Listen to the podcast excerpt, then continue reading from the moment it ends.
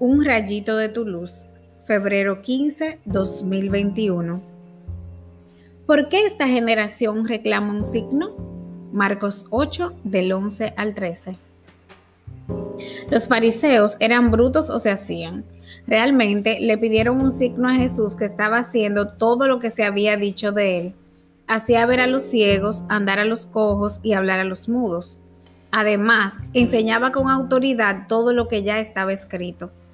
Sin embargo, ellos no pudieron aceptarlo y Jesús no les siguió el juego porque era parte del plan. A veces tenemos todas las respuestas enfrente y aún así somos incapaces de verlas o darle curso.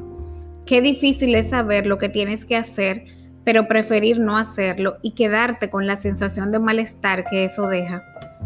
Cuando hacemos lo que debemos hacer, puede que en el momento el sabor sea amargo, pero pronto se convierte en paz y alegría por el deber cumplido.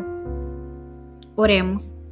Señor, tu entrega por mí en la cruz es el mayor signo que necesitaré para saber que me amas incondicionalmente.